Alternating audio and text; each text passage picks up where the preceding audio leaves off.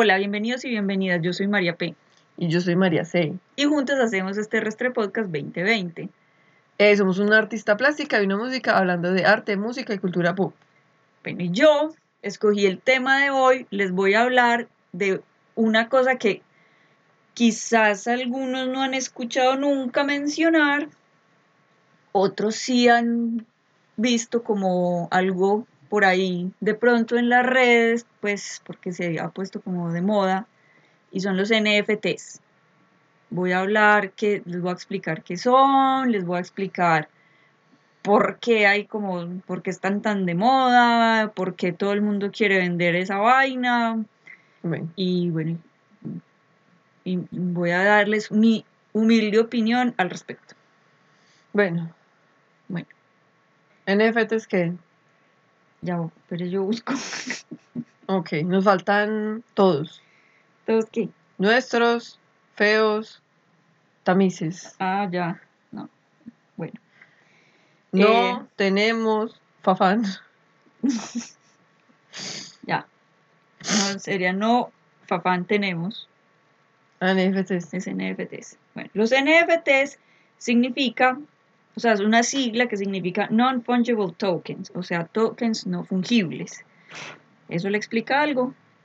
Sí, pues como monedas no físicas. Ah, más o menos. No, no. Pues no tangibles. no. Vea. Tokens, empecemos por tokens. La palabra tokens se refiere a medios digitales de intercambio, o sea, como lo decía usted, como divisas digitales. Ah, eso, divisas. Esas son las criptomonedas. Aquí voy a, voy a intentar, o sea, para explicarles qué son los NFTs, voy a tener que meter mucho en cosas que yo no domino mucho, como por ejemplo el tema de las criptomonedas. De las criptomonedas, entonces me perdonan los que sí saben, pues como los errores que cometan.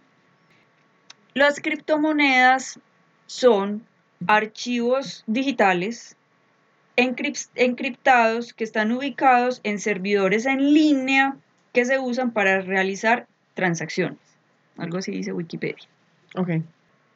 El asunto es que estas monedas no están alojadas como, bueno, no se lo voy a explicar más adelante, pero, pero el hecho es que están, o sea, como que son verificadas por muchos servidores al mismo tiempo. Entonces, eso, porque, bueno, a ver no volvamos. Yo sé, es que esto es muy difícil de explicar, pero es porque el concepto de moneda es muy difícil de entender, ¿cierto?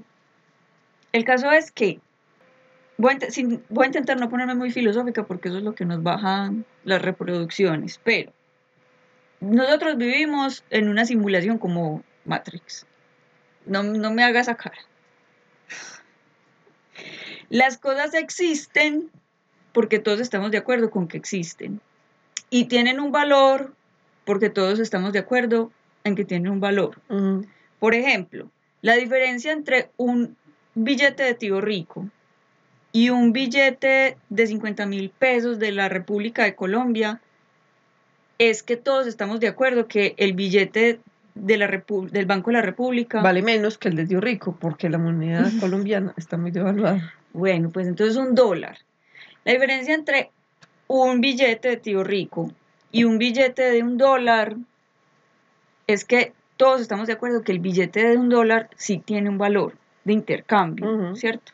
Que yo puedo coger ese billete y comprar cosas con él. En cambio, con el de tío rico, no. Pero sí, yo había pensado lo mismo filosóficamente hablando con el lenguaje.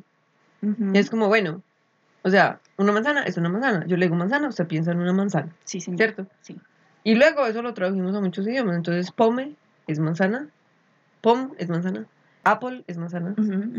Eh, pero bueno, o sea, la manzana es manzana. Y, en cada lenguaje, en cada idioma se pusieron de acuerdo.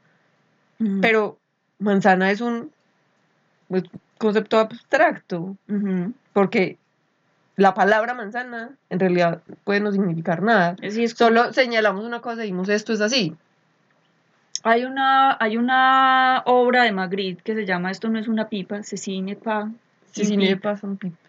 Ah, sí, Cecine pas un pipa. Que va de eso y es como, dice, esto no es una pipa, y entonces es, y hay una pipa pintada. Y entonces como esa pipa pintada no es una pipa, porque es una pipa que yo no puedo fumar, es una idea de la pipa. Pero además la palabra esto no es una pipa, pero la palabra pipa tampoco es una pipa. O sea, nosotros vivimos en, un, en una simulación, o sea, donde todo es, o sea, nosotros vivimos en el mundo de lo simbólico, ¿cierto? Y en lo simbólico tiene un valor, entonces las monedas son simbólicas y tienen valores. Y a ver, ¿qué más decía por aquí? Entonces la moneda vale lo que decimos que vale, lo que nos, lo que nos permite realizar transacciones como comprar cosas o ganar estatus social, pues también para eso sirve. Pero resulta que las monedas no valen todas lo mismo. Y, para, y para que nos podamos poner de acuerdo cuánto vale una moneda, porque vea lo que usted decía ahora, no, es que el peso colombiano ya no vale más que un billete de tío rico porque está muy devaluado. Lo que pasa es que hay bancos centrales que avalan esas monedas, ¿cierto? Entonces yo no sé cómo se llama el banco en Estados Unidos, pero el banco colombiano es el banco de la República.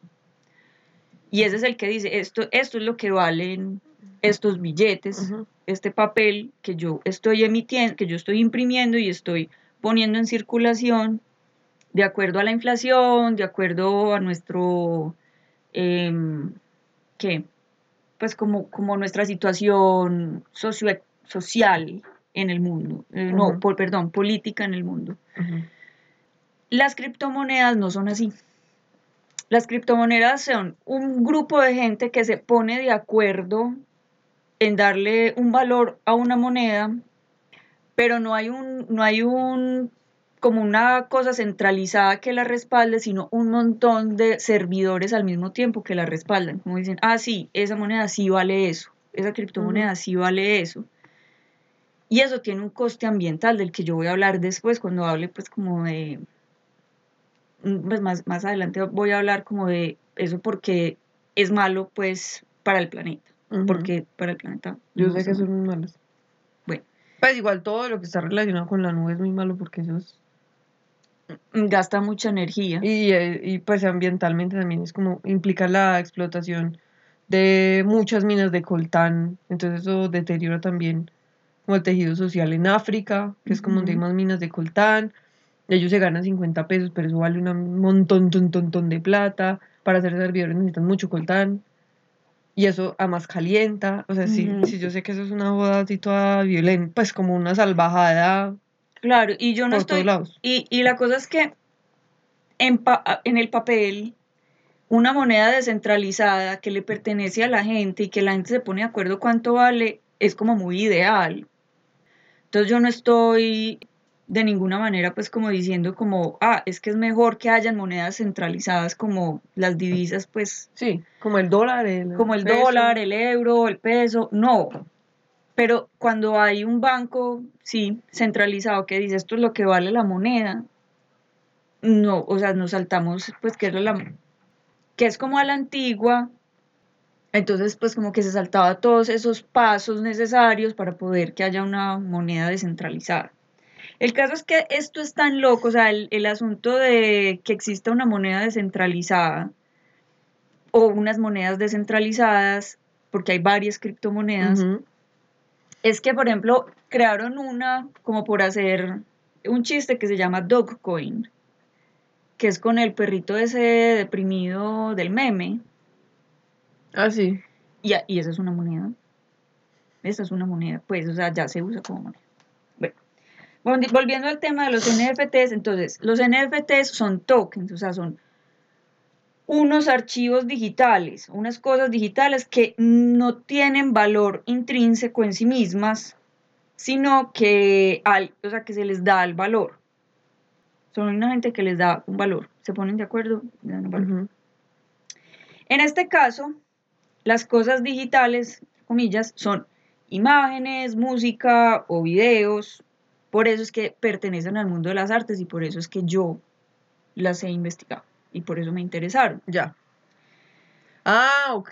Pues yo pensé que los NFTs eran como todas las criptomonedas. No, los NFTs son una, pues como una, una divisa muy mm, particular. No, No, yo estoy, o sea, es que es tan difícil de entender que apenas voy en la mitad de la explicación. Ok.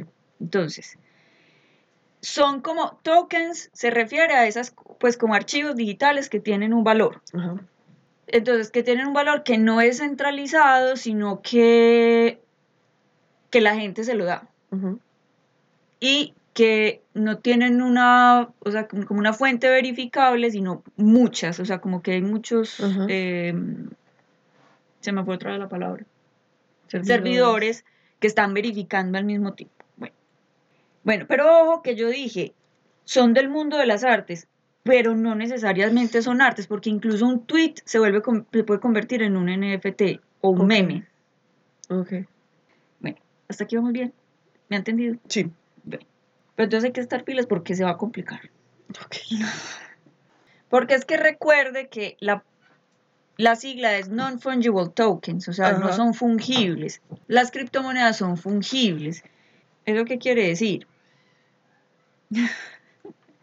que se pueden gastar.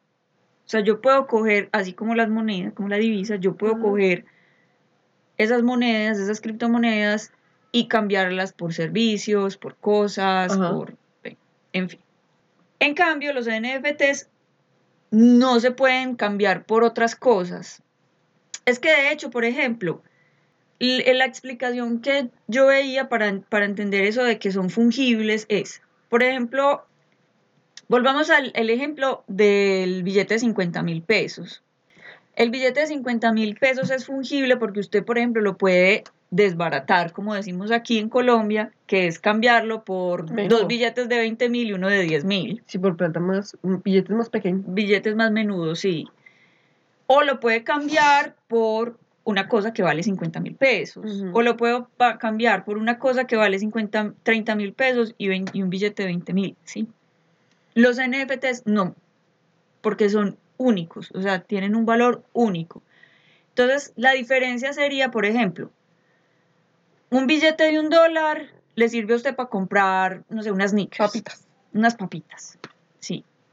Pero el primer billete de un dólar emitido en la historia tiene un valor único, entonces no es fungible, o sea, porque usted se lo podría gastar en eso, pero pues como, porque cuentas si es un, si tiene un valor histórico.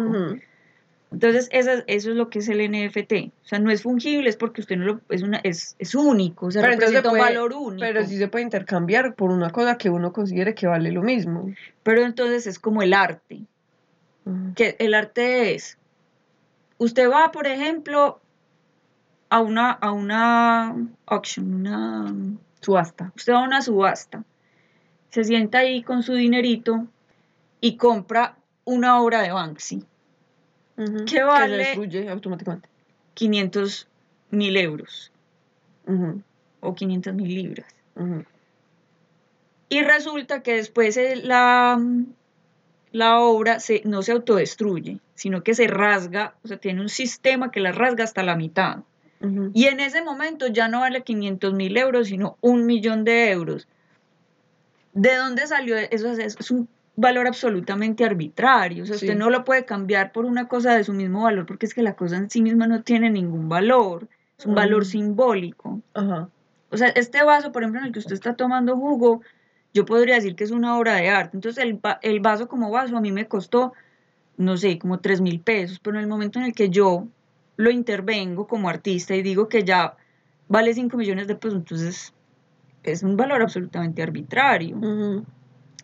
Así son los NFTs. Entonces, usted sí, o sea, usted se me está adelantando porque sí, usted sí lo podría cambiar, que eso es lo que lo- la gente espera, que después lo puedan cambiar por algo del mismo valor, entre comillas, pero que el valor haya incrementado mucho. Entonces, se van a hacer ricos porque compraron ahora un NFT en 100 mil dólares que va a costar, no sé, 3 o 4 millones de dólares en un par de años. Tengo una pregunta muy importante. Sí. Un NFT puede ser, considerarse, digamos, esa niña que está quemándose la casa y voltea haciendo una cara maldadosa. Sí, ese meme, sí. Esa niña vendió como ese meme. Eso es un NFT. Sí. O sea, es como una cosa que no vale nada, pero todo el mundo la usa, entonces, todo el mundo- entonces vale plata. No. No. Es un. Es, un sello de autenticidad. Ok. Entonces usted puede decir, esa foto se la tomé yo a mi hija. Entonces yo, yo voy a vender esa... O sea, yo le pongo un sello de autenticidad a esa, a, esa foto y la vendo, o sea, vendo ese token. Y todo el mundo tiene meme, que pues, voy a poner técnica aquí, perdón, pero meme significa que la obra, o sea, que, perdón, que la imagen ha sido reproducida, reinterpretada, reintervenida infinitas veces. Entonces, claro, hay infinitas versiones de la misma fotografía de la niña haciendo esa cara maldadosa y mirando para atrás un incendio. Pero hay, solo hay una persona que pagó, no sé, un millón de dólares por tener la original. ¿Y cómo sabemos que es la original? Pues no, no, no más, no, nada más allá que un certificado de autenticidad ya. Pero todo el mundo puede seguir usando la imagen sin tener que pedir permiso a nadie. Sí, Simplemente es, porque el, certificado de autenticidad le sirve al otro, lo mismo que el arte, solamente para tener como un estatus. Porque, perdón, los coleccionistas hacen eso, o sea, para eso coleccionan. O sea, el coleccionismo es una forma de, de crear capital, de crear y y de, no sé, de crear y acumular capital. ¿Ya? Bueno, entonces, bueno, entonces como le decía, los NFT representan algo único que es irreemplazable y que entre comillas no se puede falsificar porque ya sabemos, pues les acabo de decir, o sea, los memes, por ejemplo, sí se pueden falsear, o sea, no falsear no es la palabra. Reproducir. Se puede reproducir y recompartir infinitamente, pero el primerito, la primera foto es irreemplazable. Funcionan como les decía, como los certificados de autenticidad de las obras, aunque sean infinitamente reproducibles, vuelven única una cosa que no lo es. O sea, casi todos los NFTs no, no son únicos porque están, pues, o sea, como que circulan libremente en Internet, sino que entonces uno tiene como la copia original o sea, el que compra el NFT tiene la copia original y según las palabras de Wikipedia que me parecen muy acertadas, esto lo hacen para crear una escasez digital verificable. Es decir, como que nosotros estamos viendo un mundo, viviendo en un mundo en el que hay como un boom de la imagen y se produce y se produce y se produce y se produce imagen pues a una velocidad vertiginosa y todo el mundo está produciendo nuevos memes y nuevas ilustraciones y entonces hay como una sobreproducción abrumadora, entonces como, bueno, ¿cómo volvemos a controlar esto para poderlo comodificar y venderlo? Comodificar es volverlo un producto que se puede comprar y vender para podernos lucrar. Bueno, enter los NFTs. ¿Vamos bien? Sí. Bueno, entonces, pero entonces lo que hacen es como volverle a dar un, un valor de unicidad a una cosa que realmente no lo tenía, pero no es, un valor de Sí, o sea, es como las velas que huelen en la vagina de Gwyneth Paltrow. o sea, es como, pues es una vela. ¿Usted cómo sabe que? Pues seguramente no huele a vagina, debe oler a florecitas, pero pues vale una millonada. no me lo quiero imaginar, gracias. Vale una millonada sí, todo lo de Goop Vale una millonada. Vale una millonada y es una vela.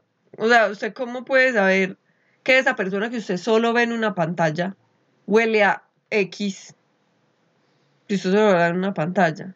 Pero igual está dispuesto a pagar una millonada por una vela que huele a la vagina, pues. Sí, sí, o sea, se está poniendo un ejemplo muy distante, pero sí, es un poco eso, o sea, como que la gente que compra cosas de Goop está comprando maricadas, y me perdonan la expresión, pero como son de Goop, entonces aceptan que valgan ese montón de plata. Por ejemplo, a mí una de las cosas que me parecen más charras, pues, son esos termos que tienen un cristal adentro.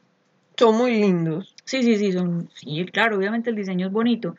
Pero por mucho que el diseño sea bonito, Claudia, usted puede comprar un termo como este que tengo yo acá, de 15 mil pesos y echarle adentro un cristal y ya puede tomar agua de cristal.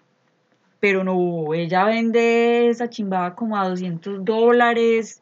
Pues, o sea, que Igual te sacaron la copia china que es más No importa, pero la gente compra el de Goop porque es de Goop, porque entonces ese sí es original y sí funciona, y entonces vale, no sé, una cantidad. O sea, de verdad. En todo caso. El caso es que este también es un mercado no regulado. ¿Sí? Por lo tanto, cualquier cosa puede llegar a tener un valor elevadísimo, hasta el absurdo. Por ejemplo, el Nyan Cat, que es ese, ese, es uno de los primeros memes que hubo, que es un GIF de un gatito, como que es como una gato galleta que va dejando un arco iris. No. No me acuerdo. Bueno. Pero ese meme lo vendieron como en 600 mil dólares, como el original pues sí es una cosa, y no me acuerdo el primer tweet en cuanto lo vendieron, también como en una cosa como 500 mil dólares. El primer tweet de la historia. Y el primer tweet de la historia decía probando, probando, uno, dos. Algo así, pues, porque, o sea, una persona hablando sola en una red, pues, pues sí, como, a ver, si será que si le doy enter se publica. Uno, dos, tres, cuatro. ah, sí. No hice la tarea, pero sí debe ser interesante saber cuál cuál pues que decía el primer tweet de la historia. Decía, bienvenidos a Twitter. Hola, soy Twitter. Bueno. Hola. Pero entonces la gente va y paga esos 600 mil dólares para poder decir que a pesar de que todo el mundo tiene en su celular o en su computador, o alguna vez pasó pues por su celular o por su computador, el Nyan Cat, esa persona tiene el original, tiene el archivo original. Y que todos los otros que son exactamente iguales, son copias. Claro, pero con el de la niña es más fácil porque es una persona. bueno, obviamente esa foto la tomaron a esa niña cuando era niña, pero eso es como... No, pero es que el Nyan Cat lo tuvo que hacer a alguien. Claro, pero es que la cara de la persona que hizo el Nyan Cat no sale. Ah, no, pero pues... Pues me entiendes, es como creerle, como que usted me diga, le voy a vender esta blusa que yo confeccioné y diseñé y yo hice la tela. Pues sí me entiende. Yo como a dar que usted sí lo hizo. No, pero es como ahora, o sea, por ejemplo, en este momento, en muchas muchísimas plataformas de esas donde uno pone los portafolios, como decir Behance, hay por donde vender NFTs. O sea, uno simplemente lo que hace es coger su, su obra y ofrecerla. Como un NFT. Como un NFT para que lo, pues, que lo compre. Porque uno lo está poniendo, porque uno finalmente en esas plataformas está poniendo de manera gratuita su, su trabajo. Y hay mucha gente que lo está viendo y probablemente hay gente que lo está descargando, lo está copiando, lo está imprimiendo en una camiseta, pues sí me entiende, pero uno está vendiendo el archivo original. Si me lo pregunta a mí, el mercado de los NFTs es una burbuja. En este momento, en este estado de las cosas, es una burbuja. O sea, es pura especulación que es lo mismo que pasó, o sea, eso ha pasado también con el mercado del arte, pero lo voy a explicar más bien con, con el Internet. El Internet ha tenido como dos fases, ¿cierto? Usted no sé si se acuerda cómo era primero el Internet, que el Internet era correo electrónico y páginas. Sí, usted tenía que saber la página porque no había forma de buscarla, o sea, tenía que saber del URL, sí o sí. Sí, Sí, cuando pues sí existían motores de búsqueda, pero el más famoso incluso era AOL. ah, no era Altavista. Ah, había uno que era Altavista, AOL, bueno, Google era todavía chiquitico, pero en ese momento se, pues como que se veía que había mucho potencial en la, en la red. Y entonces empezaron a, o sea, la gente quería ganar mucho dinero muy rápido, entonces lo que hacían era invertir como locos en las .com, pensando que se iban a volver gigantes de la tecnología después y que iban a recibir después como su... Sí, como los dividendos pues de la Exacto, y entonces eso se volvió una burbuja porque todo el mundo estaba como loco comprando y comprando y comprando y comprando acciones de las .com y eso se desplomó a principios de los 2000 y no quedaron sino Google, Amazon, Mm, Yahoo, muy, y Yahoo finalmente Pues no sé. Ya, Yahoo hace poco lo compró, creo que Google. Yo no sé. Pero quedaron muy poquitas de, de todas esas. Eso es lo que está pasando en este momento. O sea, en este momento la gente está invirtiendo como invierten los coleccionistas. O sea, no es comprando las cosas porque ah, me, me, parece chévere la obra de tal o Pascual, sino que están invirtiendo rápidamente en cosas que, que ellos creen que se van que se van a valorizar en que se van a valorizar muy pronto y mucho de manera exponencial para hacerse ricos muy rápido. Eso es lo que está haciendo la gente. O sea, la gente, o sea, no tiene nada que ver la gente que la gente que se gastó 600 mil dólares en una cosa original, en ese, en ese meme del gato, que yo no me acuerdo. Nyan Cat. Nyan Cat. Está esperando que algo pase y se vuelvan millonarios con esa Y puedan venderlo, sí. Ok. Pero quién sabe si eso pase. Y el tema, el tema también es como que me parece a mí, o sea, yo no juzgo mucho el mercado de los NFTs en el sentido en el que yo creo que, que puede ser el principio del siguiente paso de lo que va a suceder con el arte, ¿cierto? O con el mercado del arte. Pero así como esta no es. Así como esta no es porque la gente no, no está comprando las cosas. O sea, la gente está intentando comprar un certificado de originalidad, que bueno, eso, eso pasa en el mundo del arte hace eones, no mentiras, hace 70 años más o menos, un poquito menos. Es un pero de los corticos. Sí, eso. Hace décadas, que pasa en el mundo del arte hace décadas, pero, pero es que sí, o sea, la gente está haciendo esas inversiones a la loca. Está haciendo esas inversiones a la loca y entonces esa, esa burbuja va a estallar y la gente se va a quedar viendo un chispero. Pero si usted tiene la suerte de vender su NFT, ah, ya voy a va a ser millonario en un momentico. Vendamos un NFT. ¿Qué quiere vender? Pues pollitos, como lo más NFTable del mundo. Pero pues. No, tenemos un sticker de pollito. Tenemos un sticker de pollito que luego me mandó alguien por allá como que... ¿Por qué tienes sticker de pollito? Ah, sí, a mí me pasa eso también. Alguien me mandó una vez uno de Maite, que es Maite toda tristecita. Sí. Bueno, pero ahorita voy a volver sobre el tema del mercado del arte porque me parece importante. El asunto es que el problema de los NFTs, como lo diría el gran pensador guatemalteco, no, yo no sé dónde es, Ricardo Arjona. Sí, guatemalteco. El problema no es el problema. El problema es que a usted le tienen que pagar los NFTs con una criptomoneda. O sea, usted no le pagan con plata, sino con una criptomoneda. Que sí es plata, pero a la vez no.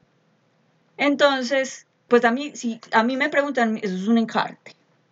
Para mí eso es un encarte. O sea, yo entiendo que la plata no es plata, que por ejemplo... Pero es que volvemos al cuento. Hace días estamos hablando de que... De los puntos Colombia.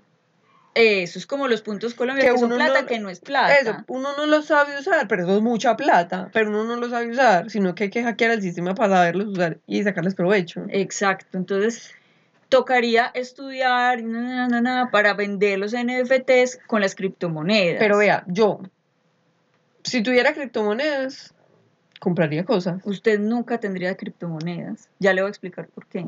Bueno, entonces el problema es que, vea, resulta que la transacción de un, o sea, por un, un Bitcoin, o sea, la, hacer una transacción con un Bitcoin, uno, pues yo sé que eso vale mucha plata, pero un Bitcoin gasta 240 kilobytes por hora, lo que equivale a 160 mil pagos con tarjeta. O sea, en una sola compra que uno haga con un solo NFT, gastaría más energía que todas las compras que uno haga en su vida online. Y los NFTs no valen un Bitcoin. Valen en el orden de los cientos y miles de Bitcoins. perdón, no es Bitcoin, de, esas cripto, de esa criptomoneda que es como euforia. No, mentiras, euforia no es más. Es que todo el mundo habla de euforia últimamente, pero es un una en particular, pues. Entonces póngase a pensar la cantidad, o sea, solamente tener NFTs, mejor dicho, todo este nada, o sea, solamente tener una cuenta de Instagram gasta un montón de energía. Ahora tener un NFT circulando, o sea, como vender un NFT, es un montón de energía en la que usted está, que usted está gastando. Y que le paguen con eso es un montón de energía. Y comprar con esas criptomonedas es un montón de energía. O sea, realmente en este momento de la vida, ese mercado de NFTs y de las criptomonedas no es sostenible ambientalmente. Mm. O sea, solamente por eso, porque vivimos, porque es que, sí, sí, vivimos en un mundo, vivimos en una mm, simulación. En una simulación, vivimos en la Matrix, pero la Matrix queda en el planeta Tierra.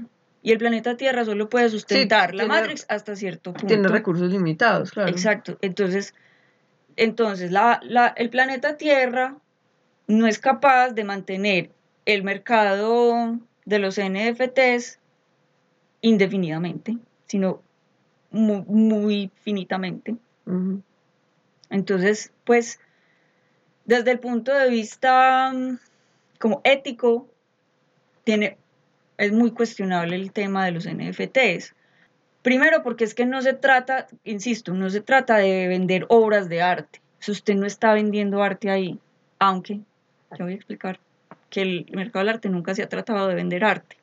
Pero es, pero es que además, entonces, digamos, usted se quiere lucrar, pues, vendiendo originales sin importar si son buenos o malos. O sea, yo podría ponerme a vender mis ilustraciones. Podría ponerme a vender, por ejemplo, las ilustraciones que hago para las portadas de estos episodios si yo quisiera. Pero entonces es eso, es como, o sea, nosotras con estos discursos anticapitalistas, ambientalistas, pues como con qué cara haríamos eso.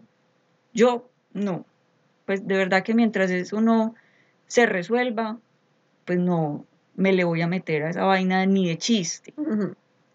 Ahora, el tema es que el, los NFTs son como una consecuencia lógica del mercado del arte, porque el mercado del arte hace, pues como de, de unos años para acá, es un, es un como un comercio, pues, sí, de, mm, de certificados de originalidad.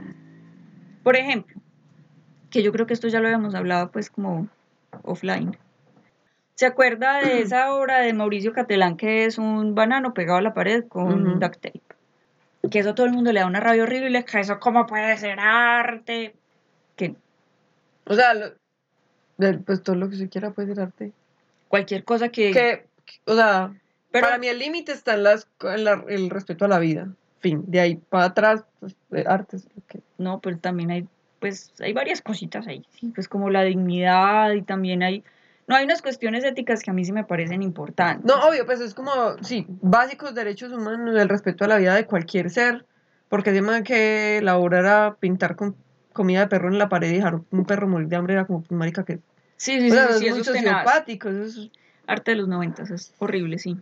Pero para mí, un banano pegado a la pared tiene toda, pues, la validez artística de un banano pegado. O sea, el arte es como esa, esa obra de John Cage, que es 3, no, es 4.33.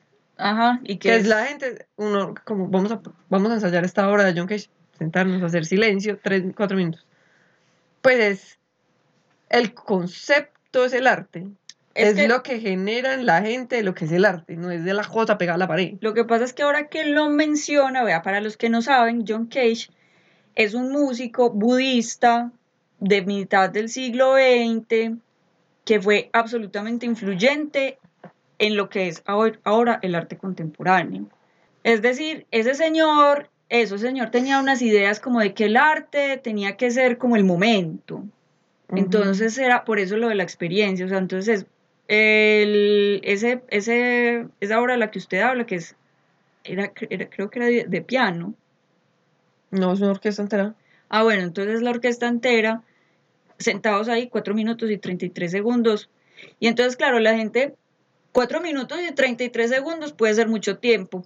de Y si- silencio. No, y si usted se pasa, o sea, justo ayer estaba hablando con un amigo de eso, como si usted se pasa un segundo, se tiró la obra, o sea, tiene que ser 4.33 exactos. Exactos, claro. Si usted se pasa un segundo o se levanta un segundo antes, No, pues ya no la misma tiene sentido porque es Sí, ¿no? 4.33.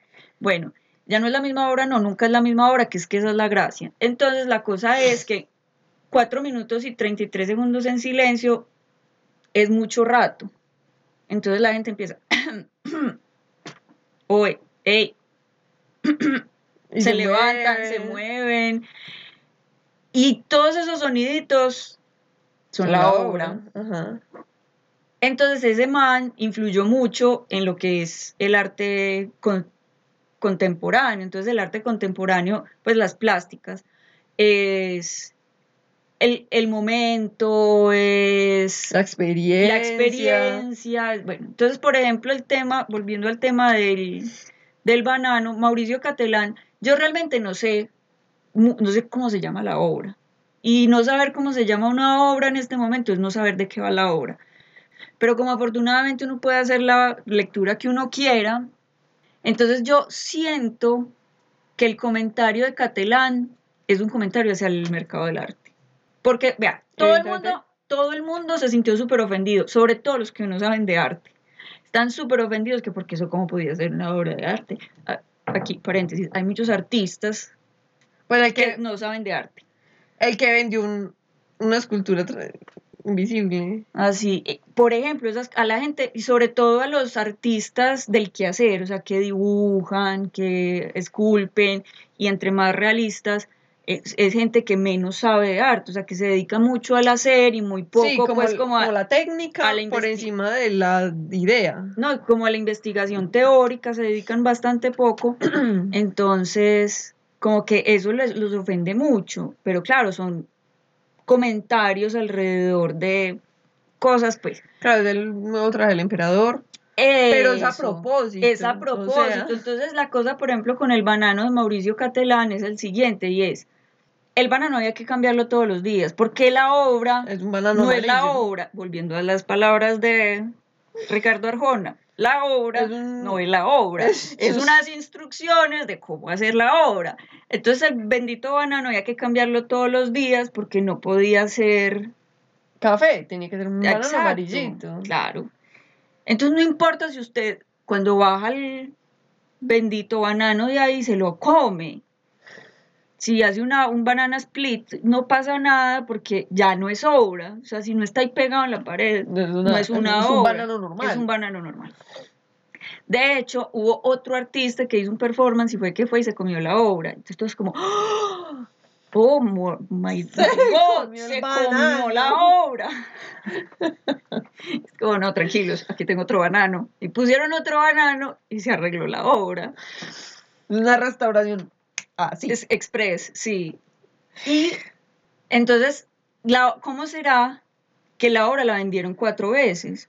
Y valía como, no, no me acuerdo, o sea, una cosa absurda como, entonces venden la como obra. 150 mil dólares. Venden la obra con un contrato para cambiar el banano todos los días. Entonces lo que venden es dos cosas. Las instrucciones, porque tiene que ser con instrucciones, o sea, lo que usted decía.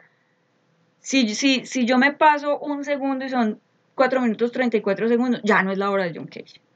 Lo mismo, entonces eh, Mauricio Catelán dijo, no sé, pues me estoy inventando, 20 centímetros de duct tape de tal marca. Usted tiene que comprar duct tape de esa marca y cortarla como él dijo, con la medida que usted dijo, porque si usted va y pega un banano con cinta de enmascarar, pues ya no es la misma obra. ya- O si, se, o si se le lleva, pues porque además esos bananos tienen como la el finalcito que va pegado al racimo. Ujú. Pues si usted accidentalmente lo corta, entonces ese banano ya no sirve, no puede ser obra. Exacto, ya no es la misma obra. Entonces hay unas instrucciones muy claras de cómo tiene que ser la obra. Es más, yo creo, eh, no estoy segura, pero es probable, pues conociendo a Mauricio Catelán, es posible incluso que sea de Chiquita Brand y que tenga que ser un banano de Chiquita Brand, porque entonces no solamente, o sea, porque el Es man un puede no es- comentario político además. Exacto, porque el man puede no estar haciendo el comentario sobre el mercado del arte, sino más globalmente alrededor del capitalismo. Y Pero man- es una interpretación que uno, o sea, totalmente libre. Pues, ¿me entiendes? no, no es tan libre porque, o sea, yo, yo estoy aquí diciendo cosas sin saber. Estoy diciendo cosas sin saber, pero hay un curador que le escribió un texto a esa obra para que uno no se equivoque, pues, para que uno sepa de qué va. Claro, pero pues también es como la libertad de la cosa, o sea, es como, Cecines pasa un pip. Sí. Es una pipa que tiene un letrero y entonces tiene como un comentario muy evidente respecto de la cosa. Sí, sí, sí. Pero un banano pegado a la pared. O sea, yo creo que también la, la ofensa del que se ofende y dice eso no es arte es parte de la obra. ¿Sí me entiendes? La ah. interpretación de la persona que dice eso no es arte, pues es parte de la misma. Pues, pero, o sea, usted está haciendo esa interpretación. ¿cierto? Claro, a eso voy yo, como que. Y está bien. Pues la interpretación, o sea, es una obra que es completa porque es, o sea, tiene un concepto, como un trasfondo tan filosófico que puede ser cualquier cosa. Ese es el arte contemporáneo. O sea, el arte contemporáneo realmente es mucho más filosófico y político que, cualquier otra cosa. Que, no, pues es que, pues estético. eso es artístico y eso es estética. Lo que pasa es que tenemos la falsa creencia de que lo artístico y lo estético es como... Lo ornamental. El, realismo, o, eso como lo ornamental, el realismo, sobre todo como, como el virtuosismo técnico. técnico. Y eso no es arte, o sea, eso es una versión del arte que realmente es más o menos reciente, o sea, que, que fue del siglo XVIII al XIX ya. Y ni siquiera todo el XIX, hasta la mitad del XIX. O sea, un siglo y medio. Y la gente, dos siglos después, bueno, perdón, dos siglos después no, un siglo y medio después, sigue pensando que eso es el arte. Es como, parece no pues eso no es. Entonces tiene mucho contenido artístico porque precisamente el arte contemporáneo es un arte que, que habla de, de política y que habla de filosofía y es un arte muy meta, o sea, que habla, que se pregunta a sí mismo. Bueno, en realidad eso era más como el siglo XX, últimamente han dejado de ser como tan egocéntricos y de repensarse tanto el arte. Sin embargo, lo hemos entrado al tema interesante y es que esa obra de Mauricio Catelán la vendieron cuatro veces. Cuatro veces. O sea que a este man le entró, no sé, como los 150 mil dólares cuatro veces. Y, es, y entonces uno se pregunta como, usted, o sea, desde la, pues en, los últimos, en las últimas décadas del siglo XX, ya lo, antes los coleccionistas coleccionaban porque era una forma como de, como de cultivar el espíritu. Entonces ellos, ellos le compraban obras como a los artistas importantes, interesantes y no sé qué, pero ellos esas obras lo que hacían era como prestárselas pues como a los museos o abrir un, museo no es la palabra, como una galería, pues no. Una casa de exhibición. Eso, como una casa de exhibición, entonces usted iba y veía, pues por ejemplo, Botero. Como la colección de esta gente. Sí, eso. Entonces, por ejemplo, Botero dijo como, ay, no, yo ya tengo muchas cosas, eh, tome Museo de Antioquia, le regalo un piso entero de obras. Entonces, aquí en Medellín hay obras de arte moderno y contemporáneo muy interesantes en el Museo de Antioquia, que es fue una donación. Una donación de, de esto me estorba, lléveselo. Sí, no sé si le estorbaba o si tenía que pagar muchos impuestos, pero en todo caso dijo lléveselo y como el museo no tiene que pagar los impuestos, entonces todos salen ganando. Y para eso era que la gente mm, coleccionaba, ¿cierto? Claro que eso da un estatus social y no sé qué, pero ahora el tema es, volvemos a... Los NFTs. ajá, es especulando.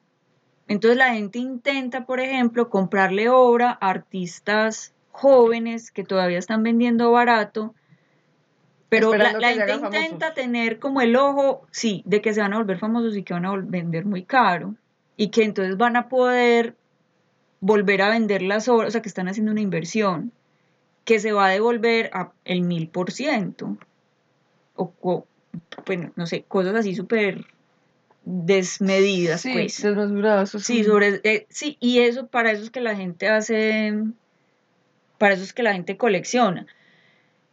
Entonces, como la gente no está coleccionando obras, sino que está coleccionando nombres, o sea, que, es que eso es lo que hacen, o sea, la gente, por ejemplo, la gente le compra obras a Josman con la esperanza de que Josman se vuelva cada vez más famoso y que su obra se venda cada vez más cara. A la gente realmente le importa bueno, no todos, perdón, o sea, si hay algún coleccionista de Josman que me está escuchando y no está de acuerdo, si quiere me escribe. Pero, pero no, no necesariamente se sienten, es que la obra de Josman, por ejemplo, es una obra muy política y hay uribistas que le compran la obra. Pues sí me entiende. No, no, no tienen ni idea que están comprando. están No, ellos el están, nombre ellos- de ellos- Josman. exacto, ellos están comprando nombres, entonces lo que compra la gente es originales. La gente no compra arte, la gente compra certificados de originalidad. La gente no compra, cuando compra NFTs, no está comprando obras de arte, está comprando certificados de originalidad.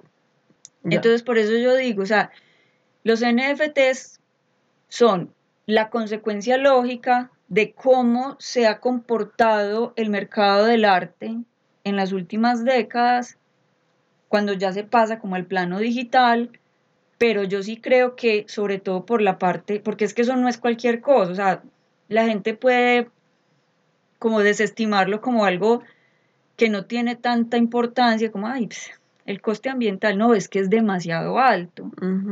Es demasiado alto, es, y, es, y el tema es tan preocupante y es tan grave que todos los millennials deprimidos creemos que es la naturaleza la única, o sea, el medio ambiente y el, y el cambio climático es lo único que es capaz de tumbar el capitalismo. O sea, el capitalismo está parado y por lo tanto el mercado del NFT en la sobreexplotación del planeta eso no tiene manera de sostenerse. Entonces es un mercado que tiene la vida, eh, que, perdón, que Sí. tiene la fecha, De de caducidad. mañana. no, no, no es sostenible, o sea, no, esa, ese no es el futuro del mercado del arte por eso. Podría serlo, pero no lo es. Bueno, ¿qué más le iba a decir yo de los NFTs? No, Ya acabó. sí, Ah, ya. Bueno, entonces yo creo que ya podemos dejar por aquí para que el resto del episodio, chicos y chicas, quedaría entonces en para los Patreon. Recuerden que para escuchar el contenido extra, o sea, el episodio completo, pueden ingresar a Patreon, www.patreon.com slash Rastrepodcast 2020 y suscribirse a mm, el nivel Dos. Sí, ¿qué es cuál? El primero es Barrenderos de Chernobyl, Vampiros tísicos. ya el segundo es Vampiros Tísicos, entonces a los vampiros, a partir de Vampiros Tísicos pueden escuchar el episodio completo Eh, por 3 dólares el mes. Acuérdense que también nos pueden escribir a nuestrapodcast2020.gmail.com y pues seguirnos. seguirnos y, y ya les había dicho que nos siguieran, pero compártanos con la gente. Si ustedes creen que a alguien le puede gustar esto, pues siempre nos ayuda mucho que más gente nos conozca. Así tenemos más Patreons y podemos ir a nuestra comuna anarquista con sin juegos de azar ni mujerzuelas, porque los juegos de azar son del capitalismo, ¿cierto? Sí, recuerden re- seguirnos también en arroba Rastrepodcast 2020 en Instagram. Pero ya les dije eso. Se los digo a los Patreons. Ah, Perdón. Hay que poner cuidado. Bueno, ya tengo. Bueno, entonces resulta que tenemos unos comentarios de Simón que quedó muy descontento con nuestro episodio del K-pop. Sí, porque él sabe mucho de K-pop y yo no, y me dijo que estaba muy equivocada, pero honestamente, Simón, I'm sorry, pedorri. Eso fue lo que me dijo Google. Y yo pero, vi. que, pero que dijo Simón. Ay, pero porque si ya no leemos los comentarios, ahora no me importa buscar. porque hay que disculparse con propiedad. O sea, si, si va a ser, si se va a disculpar, haga sus disculpas con propiedad. A ver, me dijo que porque había hablado de BTS y no de Blackpink. Que qué gran falta de respeto. Lo siento, no sabemos quiénes son esos señores. No, y pues la verdad, yo, yo vi documentales, vi pues sí, como que los más famosos, hablamos obvio de los más famosos porque hay más grupos de K-pop hay 25 mil. Sí, claro, obvio. Entonces hablamos como de los más representativos, los que más se conocen en Occidente también. Para la gente normal, no Sí, la para- gente que es súper fan del Sí, no para los K-pop. K-popers, sino para los no K-popers. Eso. Entonces, perdón, Simón, lo siento. Siento Sí, haberte yo- decepcionado. Yo sabía que te iba a decepcionar, no sé por qué te. Pues. No, pero está bien, lo lamentamos mucho. Sí, mm, sí, está bien que nos digan que nos equivocamos porque así aprendemos. Igual, no creo que hagamos otro episodio sobre K-pop, la verdad sea dicha. A mí me gusta mucho el Gangnam Style, pero es más porque es un meme. Yo soy fan de los memes y los quiero estudiar de manera académica porque esa soy yo. Y no siendo más, Bueno, por favor, no se les olvide siempre, es muy importante reciclar, porque como acabamos de hablar, el mundo se va a acabar por culpa de las criptomonedas, Rusia, Estados Unidos y todos los demás. Entonces, por favor, no nos quita cinco minutos de nuestro día lavar la basurita para que el reciclador no le toque lavarla. Y por favor, separen la basura, muy importante. O sea, si no la van a separar, pues no la laven para qué. Listo. Y nos vemos dentro de 8 y 15 Mu- días. Muchas gracias a los que votaron y las que votaron. Eh, no se olviden que esta es apenas como, este es el primer round, o sea que hay que votar también en las presidenciales. Y nada, hasta la próxima. Bueno, nos vemos dentro de 15 días. Felices dos semanas. Y anarquistas, por favor.